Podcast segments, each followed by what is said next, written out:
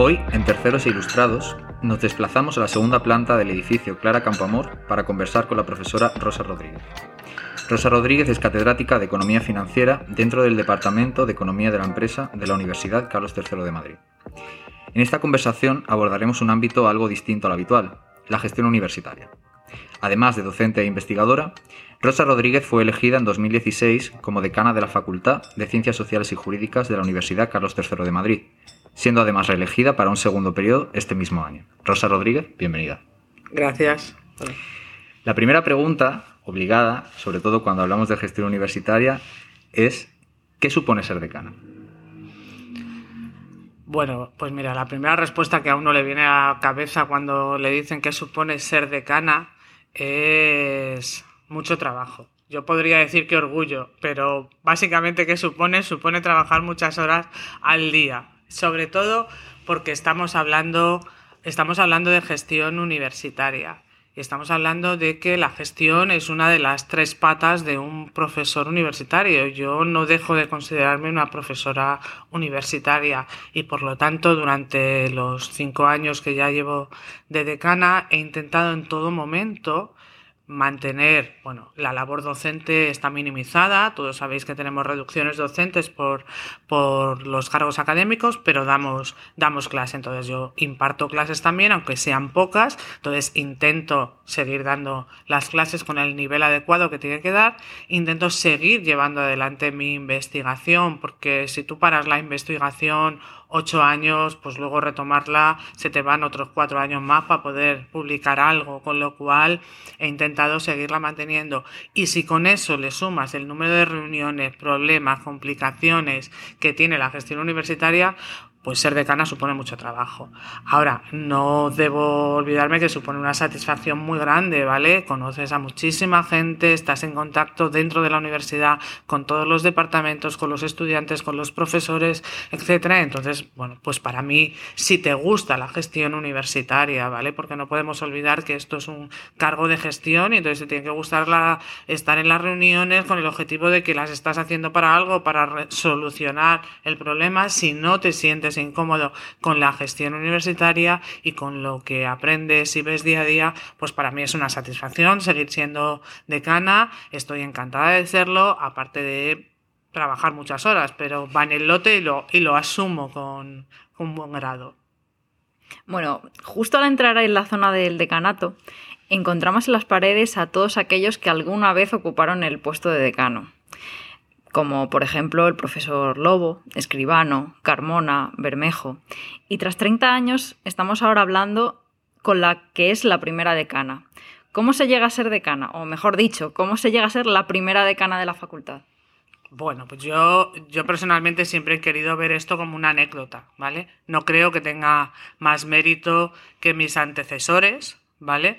Eh, yo no pude ser en ese momento decana porque, porque era más joven, por decirlo de alguna manera, pero, pero se llega siendo el único requisito para ser decano, repito, o decana en la facultad, en esta, en esta universidad, es que te guste la gestión y seas profesor titular. No hay que ser ni siquiera catedrático de universidad para, para ser decano. Lo digo por eso, por esa cierta brecha que pudiera haber a lo mejor con menos número de catedráticas y demás, pero en titulares no tenemos, digamos, esa brecha. Entonces, bueno, si te gusta la gestión, yo era antes vicedecana, con lo cual ya estaba, ya estaba al cargo de, o sea, estaba cerca de este tipo de, de cuestiones y, y la verdad me me postulé a decana porque en ese momento me apetecía, no había ningún, ningún problema. De hecho, junto conmigo se presentó otro profesor y era, eh, era hombre, no pasa absolutamente nada. Yo creo que en la, afortunadamente en el ámbito de las ciencias sociales, no me atrevería a hablar en todos los ámbitos porque me cuesta, me, me consta que en la escuela politécnica las cifras, misma, la misma escuela politécnica nuestra, las cifras no son iguales, pero aquí en esta facultad las cifras ya están muy próximas más a la paridad, ¿vale? Tanto en estudiantes, me da lo mismo si es 49-51, no tiene ninguna importancia tanto en estudiantes como en todo. Entonces, no le he dado, nunca le he querido dar más importancia a ser la primera. Bueno, pues alguien tenía que ser la primera, igual que fue el primer, el primer hombre. No sé quién vendrá después, si será chico o chica, pero da exactamente igual. Intentaremos normalizar, normalizar esto. Si se, si se es elegido y válido, con eso ya basta. No hay ningún problema. Yendo un poco más al detalle, algo que también, claro, nosotros no lo hemos vivido porque llegamos un poco después. ¿Qué es lo que lleva a alguien a presentarse a, decano? Es más natural que, quiero decir, en mi caso es natural desde el punto de vista de que creo que ser decano no te... Eh, a ver, no es un nombramiento que yo no le doy tantísima importancia, al contrario. Para mí es trabajar por la facultad, por los estudiantes. Antes trabajaba como vicedecana solamente durante ocho años para el grado en finanzas y contabilidad, para mis chicos del grado en finanzas y contabilidad, y ahora intento con un equipo de vicedecanos que todo funcione de la mejor forma posible y bajo las normas que al final en las facultades tenemos que implementar la normativa de, la universidad, ¿vale? Que, que se hace para todos los centros. Entonces, dentro del ámbito de nuestras competencias, dentro del ámbito de la normativa, hacer que todo funcione correctamente y de buen grado en todos los, en todos los ámbitos, ¿vale? Pero, pero lo único que te lleva es decir, bueno, pues es el siguiente paso, ¿no? He sido vicedecana, no me importa seguir con la, con la gestión, ahora hay que elegir decano, pues no tengo problema en postularme sabiendo que eso te va a llevar más trabajo, más reuniones, más cosas y demás, ¿vale? Pero repito, lo haces desde el momento en que no te importa la gestión, ¿vale? Directamente. sí que es cierto que no somos la Carlos III, no somos una de las universidades más grandes de Madrid, pero bueno, nuestra facultad tampoco deja mucho que desear. 8.000 estudiantes, 21 titulaciones. ¿Qué rasgos definen esta facultad? Nuestra universidad, como bien dices, la Universidad Carlos III no es la más grande de Madrid, ni mucho menos, ni la más grande de España, pero la facultad sí que puede ser una de las más grandes si me apuras. No la más grande porque ya empieza a haber más facultades eh, como la nuestra. Date cuenta que no somos una facultad de economía, no somos una facultad de derecho, no somos una facultad de estadística, no somos una facultad de, ciencias políticas y sociología, ¿vale? Somos la facultad de ciencias sociales y jurídicas, con lo cual es la suma de cinco o seis facultades que puede tener una, una universidad en, en, este ámbito. Entonces la facultad sí que es muy grande, ¿vale? La facultad es muy grande, como tú bien dices, tiene 21 titulaciones y, y Todas funcionan más o menos igual porque intentamos que todo sea lo más transversal posible, pero son diferentes. No es lo mismo un grado de Derecho que un grado de Turismo, que un grado de Relaciones Laborales, que un grado de Políticas, que un grado de Estudios Internacionales. Entonces,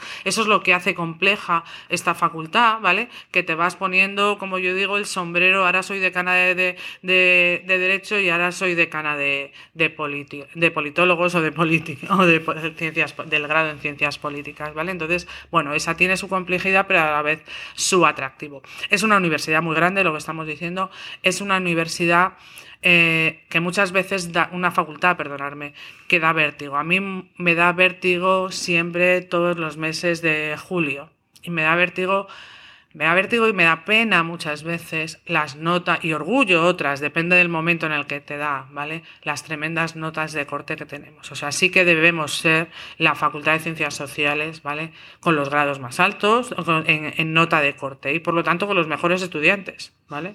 Pero estamos hablando de que hay grados donde el año pasado la nota de corte, ¿vale? Y esto suena fatal, pero se lo dices muchas veces a la gente en un lenguaje muy llano para que lo entienda, incluso a los profesores. Estamos hablando de grados en el que el más tonto de la clase tiene un 13 y medio, con lo cual no es más tonto. ¿Vale? Estamos hablando estudiantes con una capacidad muy alta y tenemos que ser conscientes de eso. Eso añade complejidad. Los estudiantes exigen cosas y exigen cosas porque tienen una capacidad que otros a lo mejor se les escapa, ¿vale? Em, por eso digo que a mí hay veces que me da orgullo, hay veces que me da un poco de vértigo, porque también hay mucha gente, y pena porque hay mucha gente que se queda fuera sin entrar en la universidad que quiere con un 13 sobre 14, ¿vale?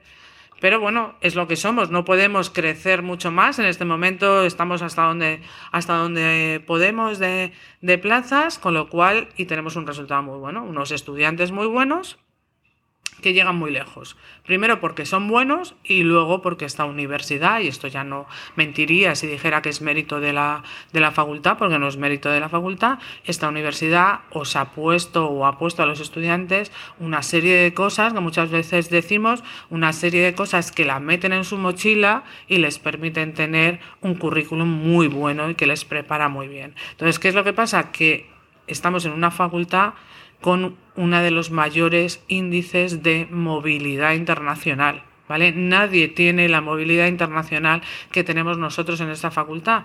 Y las cifras de la movilidad de la universidad, ¿vale? Son muy altas. Pero es que esas cifras de la movilidad de la universidad se deben en mucho más peso a las cifras de movilidad de la Facultad de Ciencias Sociales y Jurídicas, ¿vale? Porque no se reparten por igual. Entonces tenemos grados, ¿vale? Como es el caso de, los estudios internacionales, donde el 80% de, nuestros estudiantes salen con, una, con una movilidad internacional, a veces con dos movilidades hechas, ¿vale? Y eso les sitúa en el mercado, les abre la mente, les da muchas vivencias, pero les, les diferencia en el mercado de otro, sea el mercado que sea, me da lo mismo si es público, privado, oposición o, despacho o cualquier trabajo, ¿vale? En el mercado laboral les sitúa a, un nivel diferente del resto de los estudiantes. Luego hay cosas también que ha puesto la universidad que les permite diferenciarse y algunos de los que estáis aquí me consta que las habéis, las habéis seguido y es la formación complementaria, ¿vale? La formación complementaria os permite también salir con un currículum diferente cada uno. Eh, yo hago derecho, pero con complementos de formación en políticas que me gustan, sin hacer un doble grado, no lo necesito, pero, o con complementos de formación en economía, o con complementos de formación en lo que quiera. Entonces, os vais especializando cada uno con vuestras cosas.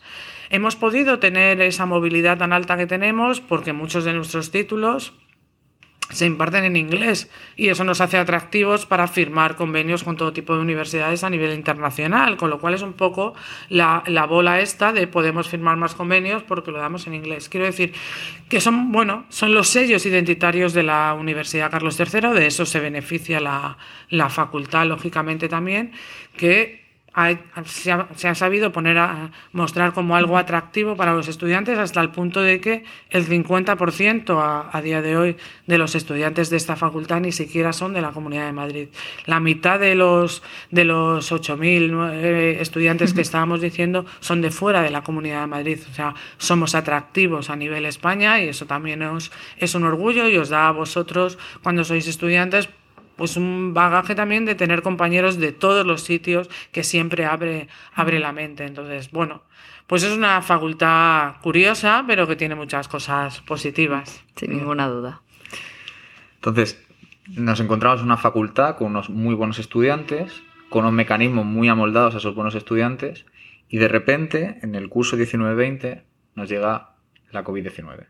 A todos, no solo a, nosotros, no solo a la facultad. por supuesto. Pero hablando de la universidad y hablando de esta facultad, vemos como todos estos mecanismos, todos estos eh, sistemas de movilidad internacional, de, atracción de, estudiantes desde fuera de la Comunidad de Madrid, pues se ven dificultados. Y ya, echando la vista atrás, después de haber pasado un año, eh, ¿qué lecciones se sacan? Viéndolo desde el decanato, ¿qué lecciones se sacan de la pandemia y de cómo se ha, se ha vivido esta adaptación? Pues mira, las lecciones se sacan y la lección que yo saco es que con mucho trabajo, ¿vale? Pero con muchas ganas, consigues muchas cosas.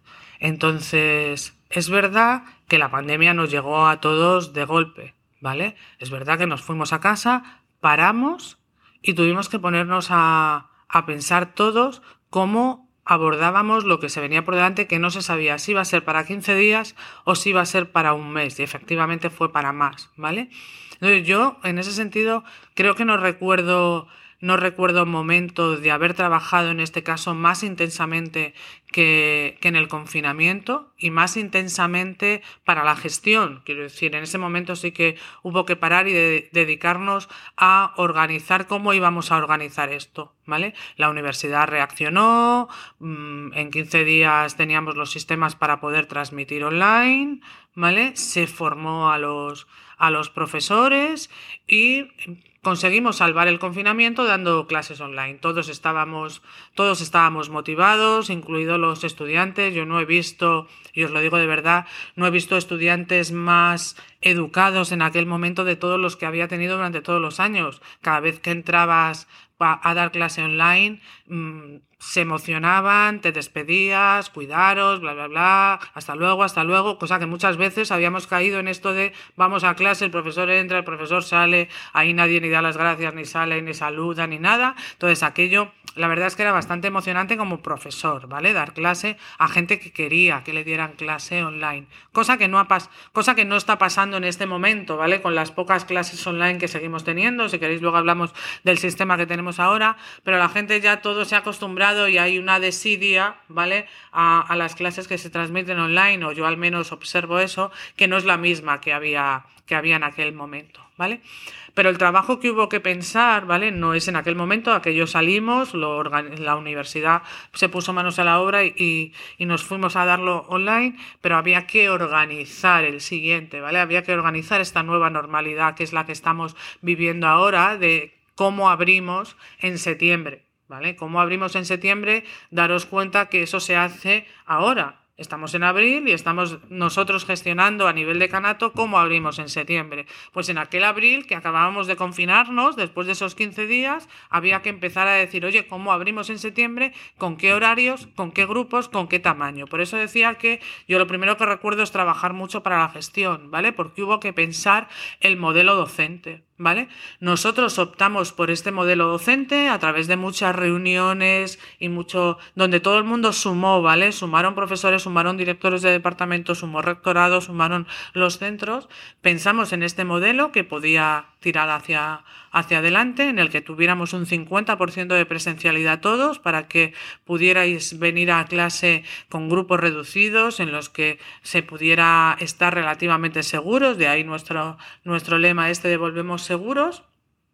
Y yo creo que trabajando mucho y echando muchos números para que cuadrara el tamaño de los grupos, el tamaño de los grupos con el número de profesores que teníamos, que es lo, es lo importante, conseguimos este, este mix, ¿vale? En el que las magistrales nuestras que conocéis todos están siendo online y los reducidos en grupos pequeños, las prácticas presenciales, que creo que nos ha permitido, la verdad, salvar muy bien este curso académico que están estudiantes contentos, profesores con las salvedades y que con las generalidades que habrá gente que no esté contento, ¿vale? Nos ha permitido eh, salvar el curso bastante bien con presencialidad y sin una tasa de contagios excesiva, es decir, tenemos contagios, sabéis que tenemos y que implantamos un sistema de monitorización de, del COVID en el que estamos continuamente detectando quién quién tiene COVID, sus contactos estrechos, si hay que cerrar aulas o no. Ha habido que cerrar poquísimas aulas, poquísimas aulas, y si ha habido que cerrar alguna aula, siempre a través del rastreo nos han confesado los estudiantes que se ha producido por, por actividades sociales, no por un contagio en el aula, con lo cual creo que la verdad, trabajando, que es la conclusión que creo que por la que me preguntabas, se consigue salvar incluso hasta el COVID con mucho esfuerzo, pero, pero ahí estamos directamente.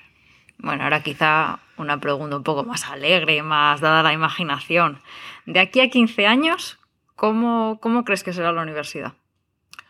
Pues no lo sé. La verdad es que no, hay veces que, que te diría que esto va a cambiar mucho, pero yo en ese sentido casi que soy menos eufórica. Yo no te diría que va a cambiar tanto. Em, cuando yo empecé a dar clase en esta universidad, tiene 30 años, si uno lo mira, eh, las cosas no han cambiado tanto en esta, en esta universidad. Y, y no quiere decir que nos hayamos amoldado. Eh, estamos siendo, estábamos hablando de esta facultad en la que salís perfectamente preparados, los mejores, seguís queriendo venir con una nota de corta y muy alta. Y no ha cambiado tanto el nombre de licenciatura a grado porque ha cambiado pero la, la, universidad es más o menos la misma, ¿vale? Siempre es una facultad, una universidad innovadora, ¿vale? No se queda atrás. Entonces, sí, obviamente están cambiando cosas, estamos haciendo cosas, tenemos alianzas con otros socios internacionales, porque eso es imparable. Tenemos dobles titulaciones internacionales que, que ahora también nos van a permitir ir, ir un paso más allá de la movilidad, ¿vale? Irán cambiando cambiando determinadas cositas, pero yo no creo ni que nos vayamos a ir a una universidad 100% online, ni que la universidad desaparezca. Entonces, ver el futuro, yo no tengo esa, esa capacidad de, de ver el futuro, pero yo creo que seguiremos siendo innovadores, seguiremos mejorando, pero tampoco creo que, se vaya a dar la vuelta y esto vaya a desaparecer, ¿vale? Seguirá siendo una universidad presencial por donde, por donde vaya, innovadora con lo que en cada momento vaya tocando. Si se si van cambiando, lógicamente el mercado laboral va cambiando y por lo tanto los títulos pues irán cambiando también. Ahora tenemos Management and Technology, que antes no lo teníamos. Como somos innovadores, pusimos estudios internacionales, que no es relaciones internacionales, es otra cosa. Tenemos el grado abierto, que muchas universidades no tienen grado abierto. Es decir, nosotros siempre intentamos adaptarnos a, a lo último, ¿vale? Pero porque el mundo va cambiando, pero lo que es la universidad, tampoco te creas tú que yo creo que esto va a ser radicalmente diferente, ¿vale? se cambiarán ciertos contenidos. acomodarse a lo que acomodarse a lo que a lo que esté viniendo en cada momento. Ya para terminar, mm, a mí me quedan dos preguntas. La primera es, bueno, las dos son personales, pero quizá la primera es más, más relativa al presente. Y es, eh, ¿Qué, te, gustaría dejar eh, de estos años como decana de cara al futuro? Ese recuerdo. Dejar en la facultad. Sí. Bueno, pues primero que, que la gente entienda y por lo tanto lo aprecie y se vea, ¿no? Que lo aprecie. Yo no necesito que no necesito que me aprecien la gestión, sino que la gente vea. A mí lo que me gustaría es que, que, hay, que descubra que se han hecho cosas y que se han hecho cosas para mejor. Si descubren que se han hecho cosas para peor, mal vamos. Entonces me gustaría que, realmente consiguiéramos cosas, ¿vale? En el, en el decanato. Creo que se han conseguido, que se han conseguido cosas y que los estudiantes, los profesores con sus departamentos, ¿vale? Que es con quien más los departamentos lo han, lo han valorado y creo que por eso también en la segunda reelección de decana no ha habido ningún problema. Quiero decir, yo qué sé, cosas como que ahora los estudiantes en la facultad cursáis las optativas en bolsa y eso os facilita desde la movilidad a las prácticas, a, a ese tipo de cosas. Bueno, pues lo hemos hecho, se ha conseguido, se ha conseguido y por lo tanto queda. Entonces, pues eso es lo único que me gustaría que vieran, que se han firmado dobles titulaciones internacionales, porque hemos trabajado, que, que, tanto, tanto el equipo, que todo el equipo de canal ha estado trabajando para mejorar la docencia, porque no nos podemos olvidar que dentro de las competencias de, de las facultades o de los equipos de canales solo está las cuestiones docentes, ¿vale? Entonces, con que se aprecie que hemos trabajado, que es lo que creo que, que estamos haciendo, con eso yo me conformo y me doy por satisfecha un proyecto estrella? No, proyecto estrella para la facultad. Sí. Pues los que vayan surgiendo, no así a bote pronto no tenemos Pero si los estudiantes reclamáis ese proyecto estrella y tenéis alguna idea, nosotros nos dejamos, nos dejamos y luego vemos cómo implantarlo si se puede. Nota. Y por último, eh, después de cinco años más tres que quedan por delante, después de estos, de estas dos legislaturas como decana, ¿qué vendrá? Pues no lo sé, no lo sé, no te puedo decir, no lo sé directamente. Em, no, no te puedo decir si me voy a meter. Bueno, sí que te voy a decir que no me voy a meter en política, porque no me gusta. Bueno, vale. Entonces, pues nos, perdemos, nos, perdemos, una buena gestión. lo, que, lo que sí que está. Lo que sí que está claro es lo que te he dicho desde el principio. Yo tengo muy claro que soy profesora universitaria ¿vale?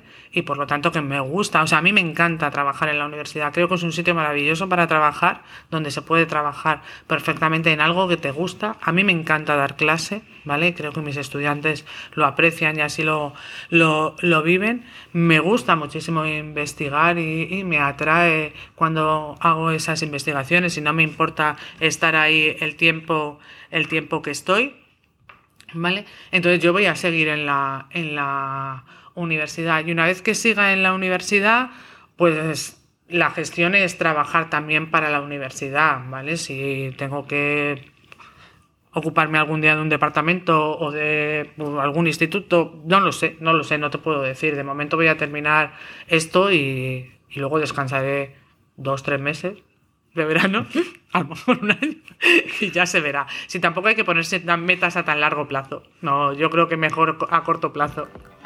Pues esperamos que estos tres años que restan de legislatura sean muy buenos. Ha sido un placer tener una conversación serena sobre la gestión universitaria. Rosa Rodríguez, muchas gracias. Gracias a vosotros y gracias a todos los estudiantes de, la facultad por, por ser como sois. Terceros Ilustrados es una idea original de Sara Gutiérrez Pérez, Santiago Carrión Montojo y Manuel Navarro de las Heras. Damos las gracias a nuestro invitado y por supuesto a nuestra casa, la Universidad Carlos III de Madrid. Los esperamos pronto en una nueva entrega de Terceros Ilustrados.